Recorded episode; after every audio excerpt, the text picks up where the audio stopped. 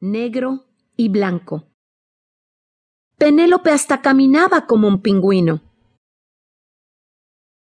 En su cumpleaños, su hermano le envió un pingüino de las Islas Galápagos.